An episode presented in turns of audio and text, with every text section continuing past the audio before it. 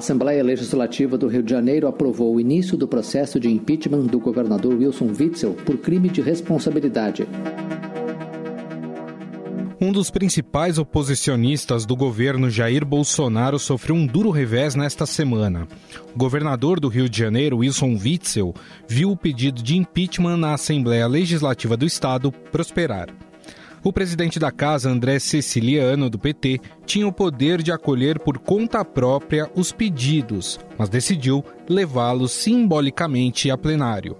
Mesmo aliados do governador votaram a favor do processo dar todo o direito à ampla defesa do senhor governador e nós temos certeza que ele, de onde vem, como juiz, terá também é, essa possibilidade de esclarecer os fatos é, que está, estão baseados no pedido de impeachment. Os partidos têm até esta sexta-feira para indicarem os representantes de uma comissão especial que vai analisar a denúncia. O governador terá direito, então, a se defender em 10 sessões. Logo após o fim da sessão da Alerj, o governador soltou nota para dizer que recebe a abertura do processo com espírito democrático. A situação de Witzel se complicou após a operação placebo da Polícia Federal, que identificou provável superfaturamento na compra de materiais e na construção de hospitais de campanha no estado. O governador acusou interferência política do governo federal nas ações da PF se vê na família do presidente Bolsonaro, a Polícia Federal engaveta inquéritos, vaza informações. Senador Flávio Bolsonaro, com todas as provas que nós já temos contra ele, que já estão aí sendo apresentadas, dinheiro espécie depositado na conta corrente, lavagem de dinheiro, senador Flávio Bolsonaro já devia estar preso. Eleito na esteira do discurso anticorrupção, o ex-juiz é acusado de estar envolvido com um esquema de desvios na saúde em plena pandemia, por meio de fraudes em contratos. Witzel é suspeito de envolvimento em compras fraudulentas e superfaturadas de equipamentos e insumos para o combate à pandemia de Covid-19, o que ele nega. Junta-se a isso a recente animosidade entre o presidente Jair Bolsonaro e o governador Wilson Witzel, que pleiteiam o Palácio do Planalto em 2022. Recentemente, o líder do executivo deu a entender que o mandatário carioca estaria próximo de ser preso. Eu não vou conversar com o Witzel. Não, de maneira Até porque brevemente já sabe onde ele deve estar, né? É. é. Vale lembrar que o Rio de Janeiro tem um histórico de má gestão e corrupção nos últimos anos, tanto que cinco ex-governadores já foram presos em quatro anos: Sérgio Cabral, Luiz Pezão, Moreira Franco, Anthony e Rosinha Garotinho. Mas não é apenas o executivo carioca que tem problemas. Outras instituições, como a própria Assembleia Legislativa, passam por denúncias de corrupção como o esquema das rachadinhas, onde funcionários eram obrigados a devolver parte do salário para os deputados. Afinal, o que explica os sucessivos casos de corrupção no Rio de Janeiro? O começo de um processo de impeachment contra Witzel é uma vitória para Bolsonaro? Converso agora com José Paulo Martins Júnior, diretor da Escola de Ciência Política da Universidade Federal do Estado do Rio de Janeiro. Tudo bem, professor? Como vai? Tudo bem, tudo jóia. É um prazer falar com vocês. Bom, professor, a gente tem visto, né, uh, sucessivos governadores, até pegando o gancho aí nesse início de processo do governador do Rio, Wilson Witzel, uh, sucessivos governadores presos, né, problemas também na Assembleia Legislativa, tem problemas também de corrupção dentro do Tribunal de Contas do Estado. A, a minha primeira questão seria por que que existe essa cultura de corrupção e as instituições tão fragilizadas no Rio de Janeiro, hein, professor? Bom, primeiro eu entendo que esse não é um problema localizado no Rio de Janeiro, né? Esse é um problema eh, generalizado no Brasil, né? A corrupção não é uma característica de um partido, ou de um estado, ou de um determinado político, né? Ela é uma característica que perpassa todo o sistema brasileiro, não vou dizer nem político, porque vai além disso, né? A corrupção é uma coisa É, o próprio Estado brasileiro ele é formado a partir da corrupção. Né? Diante disso, o que a gente observa no Rio de Janeiro é algo diferente de outros estados, porque o que tem acontecido aqui é que os políticos que praticam corrupção, eles têm sido levados à justiça, né? Têm sido presos, têm sido condenados, coisas que em muitos outros estados não acontece. Então, se por um lado isso pode revelar uma certa um problema muito sério, né, ter políticos presos, por outro, mostra que de uma medida a polícia e a justiça estão fazendo seu trabalho aqui no estado. Né? Talvez outros estados a gente poderia até ter outros governadores presos também, mas não tem, porque o governador é aliado uhum. né, do Ministério Público, é aliado do, do Judiciário, então apesar de ter também os crimes de corrupção, é, esses crimes acabam não sendo investigados, né, vão sendo empurrados com a barriga. O problema ele está centralizado, né, nos maus políticos que se candidatam, ou seja, a falta de opção para o povo, ou também isso é culpa de parte da população é, por não votar ou colocar alguém que seja mais idôneo para o cargo, hein, professor?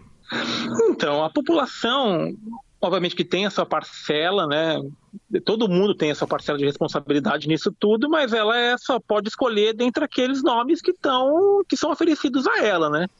É, o que acontece no Rio de Janeiro é que houve durante muito tempo um predomínio de um partido, né? no caso aqui o, o antigo PMDB, atual MDB. Quando o mesmo partido fica muito tempo no poder, inevitavelmente é, a corrupção ela vai né, se entranhando cada vez mais dentro do Estado, né? Então envolvendo outro, mais órgãos, né, outros políticos. Então a gente vê que o Sérgio Cabal, por exemplo, né, que presidiu a Alerj durante alguns anos, depois se tornou governador. Então boa parte dos políticos que é, foram presos né, aqui no Rio de Janeiro são do, do MDB que era o partido que ficou muito mais tempo no poder e que acabou também, né, é, essa relação do MDB com o PT no governo federal, né, houve uma tentativa judicial muito forte de tentar derrubar o PT, né, e aí isso acabou resvalando no, no, MDB também, que era o principal aliado, né? Então o fato do Sérgio Cabral né, ter sido alvo dessas operações todas é porque durante muito tempo ele foi aliado do Lula, aliado do PT, então acabou se tornando um alvo preferencial também dessa é, do, do, poder judiciário, né? De, interessado em derrubar do poder é, os petistas, né? E aí acabam levando os PMDBistas do Rio de Janeiro a roldão também. Perfeito. É, tratando do caso do, do atual governador Wilson Witzel, né? O processo de impeachment chamou a atenção porque ele acabou, essa, essa primeira aceitação, né? Acabou ocorrendo de uma forma muito rápida. Até porque é, a gente sabe que teve uma operação da Polícia Federal que, que foi até a casa do governador. Existe é, uma investigação em curso sobre corrupção é, na área da saúde, principalmente nesse período de, de coronavírus, mas é, não há uma acusação ainda formal da Polícia Federal. No entanto, a Assembleia rapidamente agiu para colocar o impeachment e o processo de impeachment em curso. A que o senhor atribui essa rapidez da Assembleia Legislativa, hein, professor? É, o que me impressiona não é só a rapidez, como é o placar na votação. Né? Foram 69 votos né, pela abertura do processo, só e ninguém votou a favor do governador, houve apenas uma abstenção. Então, bom, acho que aí tem alguns aspectos aí que são importantes. Né? Primeiro que o Witzel foi eleito na esteira do bolsonarismo, né, uma campanha que prometia independência com relação aos partidos, né, é, dentro daquele espírito da nova política, né. E isso não é, ainda que seja possa ter sido sedutor, né, para o eleitorado durante a campanha, a política não funciona assim, né? Governadores, né? o chefe do executivo tem que ter um bom relacionamento com o poder legislativo. Isso é, é inescapável, tá certo? É, o poder do executivo depende do poder legislativo para que sua agenda de, de propostas ande e funcione. E o Witzel não se preocupou muito em formar uma base de sustentação legislativa, né?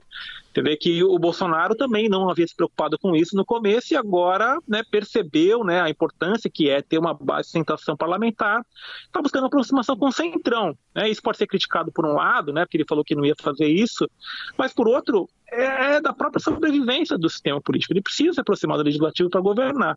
O Witzel não buscou essa aproximação, né? É, em muitos casos buscou o confronto e ainda, apesar de não ter sido denunciado, né, ainda está em fase de investigação, essa fragilidade dele no legislativo acaba dando, abrindo brecha, né? E agora ele está numa posição muito mais delicada. Então, se ele quiser salvar o mandato, ele vai ter que se aproximar, né, dos parlamentares, ele vai ter que abaixar a cabeça do presidente da República, né, que estava né, contra o qual né, eles estavam se estranhando, né? Então ele vai, vai tentar, vai buscar se enquadrar agora para preservar o mandato dele. É, o senhor falou do, do, presidente Jair Bolsonaro. A gente sabe que uh, o, a família Bolsonaro tem uma base política bem estabelecida no Rio de Janeiro. Né? O senador Flávio Bolsonaro foi deputado, é, tem o filho Carlos Bolsonaro, que é vereador da cidade é, do Rio de Janeiro. O próprio presidente Jair Bolsonaro foi deputado durante muitos anos, deputado federal pelo estado do Rio de Janeiro. É, existe na, na sua é, na sua avaliação, professor, algum tipo de influência da família Bolsonaro dentro da política carioca? Ah, sem dúvida, né? O, o Bolsonaro sempre foi meio que fora né, do esquema principal. Ele tinha, ele tinha uma força política própria dele, né, muito ligado aos setores de segurança, forças armadas, né, polícias, né, que especialmente forças armadas têm uma importância grande aqui no estado do Rio de Janeiro, né? Aqui está a sede da Armada Brasileira, enfim, né, do, é, do Exército, é uma, uma base bem importante. E ele conseguiu, né, o prestígio que ele angariou nesses setores, né, ele conseguiu transferir né, parte desse carisma né, para os seus filhos e conseguiu construir aí uma, uma base bastante sólida, né? Até pouco tempo atrás, eu diria que essa base não era suficiente né, para ele eleger para um cargo executivo. É, já vi a candidatura do filho dele a prefeito em 2016, que não chegou nem para o segundo turno, né? Mas a conjuntura mudou muito, né? É, e ele acabou aparecendo na eleição de 2018 meio como se fosse é, um salvador da pátria, né? né alguém né, não ligado à antiga à corrupção que via dos governos anteriores e tal. Ele acabou, né? Identificado como alguém capaz de combater a corrupção, né, e acabou conquistando os votos. E o poder foi tão grande, né, que você veja o movimento bolsonarista, né, foi capaz de várias surpresas eleitorais, né. O, o, o Zema no, é, em Minas Gerais, uhum. né, a derrota da Dilma para o Senado lá em Minas, que foi uma, que é meio que já favas contadas que ela ganharia, ela acabou ficando de fora. Né, e o Witzel aqui é, foi bastante surpreendente, né? Porque o Witzel figurava lá né, com menos de 10% das intenções de voto, mas no momento em que a família Bolsonaro falou, não, ele é o nosso candidato, é o Wilson 20, é o 20, é o 20, ele chegou, né, né, a votação dele quadruplicou em menos de uma semana, e ele foi eleito com bastante tranquilidade. Então, o Witzel, ele é uma cria do bolsonarismo também, alguém que é eleito na esteira do Bolsonaro. Então, ainda que eles tenham se estranhado né, nos últimos meses aí, é, esses problemas pelo qual o Witzel está passando, eu entendo que vai, em alguma medida, pode prejudicar o governo Bolsonaro também, né? porque ele, o Witzel foi eleito graças ao prestígio do Bolsonaro. Né? E aí o, o Bolsonaro emprestou seu prestígio a alguém que é corrupto, pega mal. É verdade. É interessante esse ponto que o senhor abordou, professor, porque, como o senhor disse, né, ultimamente a gente tem visto uma espécie de estranhamento entre Jair Bolsonaro e Wilson Witzel. Lembro até de uma entrevista que o presidente deu na porta do Palácio do Planalto, eh, onde foi perguntado se conversaria com o governador Wilson Witzel, e ele disse: Não, não vou conversar com ele, até porque daqui a pouco vocês já sabem. Dando a entender que o governador poderia ser preso e com isso isso não poderia uh, falar com ninguém. É, dado uh, esse período em que eles se colocarem lados opostos, dá para dizer que um possível impeachment do governador é uma vitória para o presidente? Hum, bom, é, acho, não acho, não acredito que seja uma vitória do presidente, não. É, é, até porque né, a força legislativa né, que o Bolsonaro tem na Alerj não é tão grande, ela é importante, mas não é tão grande. Então, só o, o Bolsonaro e o, o bolsonarismo, os deputados ligados a Bolsonaro na Alerj, não seriam suficientes né, para afastar o Witzel. Esse afastamento, se ele vier acontecer mesmo, né, vai depender de votos do PT, inclusive é um parlamentar do PT que preside a Alerj, né? Depender dos votos do PT, votos do PSOL também, que é um partido forte aqui no Rio de Janeiro. Então vai ter que haver uma conjunção de forças é, políticas é, bastante ampla né, para conseguir aprovar isso. Então o mérito né, do afastamento do Witzel não vai poder ser acreditado totalmente ao Bolsonaro. É, obviamente que é uma parcela disso, né, porque aí já começa a envolver umas questões um pouco mais delicadas que tem a ver com a interferência na Polícia Federal, né, uhum. aquela conversa que ainda está sendo investigada toda, isso é, né, até que ponto, né, essas ações da Polícia Federal agora sobre o governador do Rio de Janeiro é, é motivado ou não politicamente, né? Então ainda está não está muito claro isso, né, para gente, né? Ainda que se fale muito sobre essa provável possível interferência, não está exatamente claro, até porque é, parece meio meio óbvio também que corrupção é, casos de corrupção estão de fato acontecendo né, em vários estados. Né? Então, ontem mesmo, lá no Pará, na ação da Polícia Federal, uhum. ah, o governador é desafeto do presidente, é desafeto do presidente. É, a Polícia Federal pode ter sido usada politicamente para isso? Ah, até pode, mas acharam 750 mil reais na casa de um, de um assessor do governador, né? Então, uhum. sabe, tem coisas, né, que são ficam muito claras para a população o que está acontecendo. Claro. É, então, eu acho difícil a gente dizer ah, se há uma derrota ou há uma vitória do Bolsonaro nesse caso. Né? Eu acho que até para o Bolsonaro seria mais interessante a manutenção do Witzel fraco, né? De um Witzel é, é, dócil, aliado a ele, do que é, o vice, que a gente, né, a gente sabe quem é, né, um deputado, né, foi vereador, alguém ligado à renovação carismática da Igreja Católica, né, mas é uma incógnita para a população sobre o que, que pode virar o governo do Rio de Janeiro na eventualidade do vice vir assumir no lugar do vice. Professor, para a gente encerrar, né, o senhor falou desse enfraquecimento do governador Wilson Witzel, ele que já tem algumas oportunidades se colocou como um possível presidenciável em 2022. Esses recentes casos, esse, essa aceitação de um processo de impeachment contra ele, eh, as denúncias de corrupção, isso mina totalmente é, qualquer tipo de tentativa dele se tornar é, candidato em 2022? Bom, veja bem, a política é uma coisa muito dinâmica, a opinião pública também. Quem está mal hoje pode estar tá bem daqui a seis meses, né? Então, é, hoje, né, eu diria que sim. Ele, esses eventos aí queimaram bastante, né? Retiraram bastante do prestígio que ele tinha, né? Ainda que, como eu falei, boa parte desse prestígio era um prestígio que não vinha dele próprio, né? algo que veio emprestado do bolsonarismo. E ele tentou fazer um movimento próprio. Eu acho que, que é justo, é válido é que um governador de estado importante, como o Rio de Janeiro, tenha pretensão de se candidatar a presidente da República, né? Mas é preciso ser um pouco mais estratégico nisso, né? Não dá para um governador recém-eleito, com um ano de mandato, já querer vestir a faixa presidencial, né? Já ficar declarando seu interesse. É um pouco complicado isso. E o Witzel foi muito precipitado nesse aspecto. E, sem dúvida, agora ele está queimado. Né?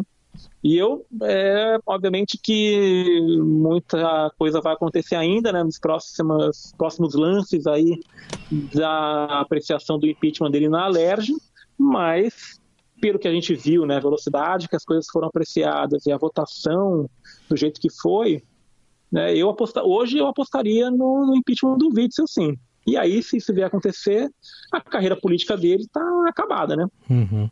Perfeito.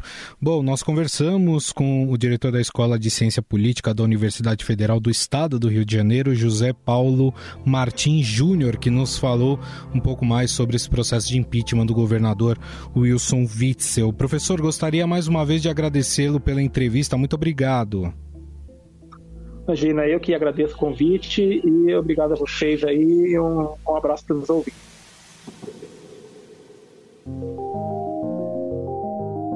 Bom, para encerrar este podcast, ela tá chegando, Renata Cafardo, com a última entrevista do Fique em Casa. Fique em Casa com o Estadão, com Renata Cafardo. A gente conversa hoje no nosso último episódio com o Emanuel Bonfim, o nosso editor do núcleo de áudio de podcasts do Estadão e apresentador da Rádio Dourado, apresentador do Estadão Notícias, nosso querido e meu amigo Emanuel. Emanuel, como é que você está? Tudo bem, Renata. Fiquei muito feliz uhum. com o convite, viu? Me conta como é que tá a sua quarentena a minha é um pouco diferente de todo mundo que você está entrevistando aqui, viu, Rê? Eu tenho vindo à sede do Estadão, um dos poucos que está vindo aqui, dos poucos mesmo. Eu falo que eu me sinto igual o Will Smith naquele filme que ele fica sozinho em Nova York com um cachorro, é mais ou menos eu aqui no Estadão. E eu venho por conta da Rádio Dourado. Você que trabalhou já em TV sabe que na área de rádio e TV é muito difícil ficar todo mundo remoto. Uh, e eu sou um dos que tá, tem vindo diretamente para cá, não só para os programas ao vivo, como fim de tarde, mas também para a produção de todos os podcasts podcasts. E como que é a sua a segurança? Assim, você fica com medo de pegar em maçaneta, de sentar na cadeira? Quando você volta para casa, tem, tem um ritual de limpeza? Ou você acha que como você está sozinho, talvez tenha menos risco? Não, estou super paranoico, Rê. E isso se aplica também aqui à rotina aqui no Estadão e na Rádio Dourado. Quando eu digo paranoico, é a utilização de máscaras, a gente tem todo um equipamento aqui de higienização que vai muito além do álcool em gel. Como a gente lida com equipamento equipamentos que muitas vezes são compartilhados, microfone, mesa de som, mouse, computadores. A gente tem alguns produtos aqui que são, uh, para você ter uma ideia, um produto que é utilizado para limpar leito de hospital quando tem troca de leito. Uh, um, produ é um produto super forte que a gente precisa fazer essa limpeza, porque a gente sabe onde pode passar para também não prejudicar os equipamentos. Então, uma rotina incessante todo dia, que eu nunca imaginei que ia ter na minha vida de rádio, ter que limpar tudo por onde eu vou atuar e trabalhar trabalhar, incluindo o estúdio do ar, né? Eu limpo tudo no estúdio do ar antes de entrar, por exemplo, com fim de tarde. Você tem entrevistado muita gente, né? Você entrevista gente todo dia, falando sobre a pandemia, falando sobre a quarentena. Como é que você vê essa nossa vida pós-pandemia, né? Ou pelo menos quando a gente começar a voltar a esse novo normal. Principalmente do ponto de vista do jornalismo, do seu trabalho, você vê mudanças? Penso muito sobre isso, Ré. Eu tenho feito muitas entrevistas aqui no dia a dia, muitas mesmo, muito mais até do que eu fazia antes pensando em rádio e podcasts, né, digamos que o rádio e, o, e também a plataforma de áudio já estavam acostumados a esse modelo do jornalismo de conversar com as pessoas por Skype, por telefone. O que eu sinto mais falta e que para mim ainda é um vazio, principalmente com, na, na, minha rotina na Rádio Adorado, é que estar com as pessoas, com a equipe para criar coletivamente, porque é uma emissora que não é só jornalística de hard news, isso faz muita falta para nossa rotina. Por mais que se faça reuniões em Zoom em Hangout, não se chega perto do que a gente consegue criar quando está todo mundo reunido, Rê. Manuel, super obrigada. Obrigada por essa conversa. Sempre gosto de conversar com você. Obrigada pela oportunidade do nosso quadro Quem Fica em Casa, que foi sensacional. Eu também conversei com tanta gente, aprendi muito e consegui eu mesma refletir sobre a minha quarentena, conversando sobre a quarentena dos outros. Eu também preciso te agradecer, né, Rê? Você me agradece, mas eu também preciso te agradecer. Você engrandeceu demais aqui o Estadão Notícias nesse período. Eu sinto que o quadro ele foi uma transição entre o Hard News do Estadão Notícias e o Na Quarentena da Tarde. E você entrevistou gente muito importante, com visões muito legais. E eu sei que isso não acaba hoje. Então te agradeço e eu sei que muito em breve a gente vai estar junto em outros podcasts, tá bom, Rê? Tá bom, um beijão. Beijo. O Estadão Notícias desta sexta-feira vai ficando por aqui. Contou com apresentação e produção minha, Gustavo Lopes, produção de Bárbara Rubira e montagem de Nelson Volter. O diretor de jornalismo do Grupo Estado é João Fábio Caminoto. Mande seu comentário e sugestão para o e-mail podcast@estadão.com. Um abraço e até mais. Estadão Notícias.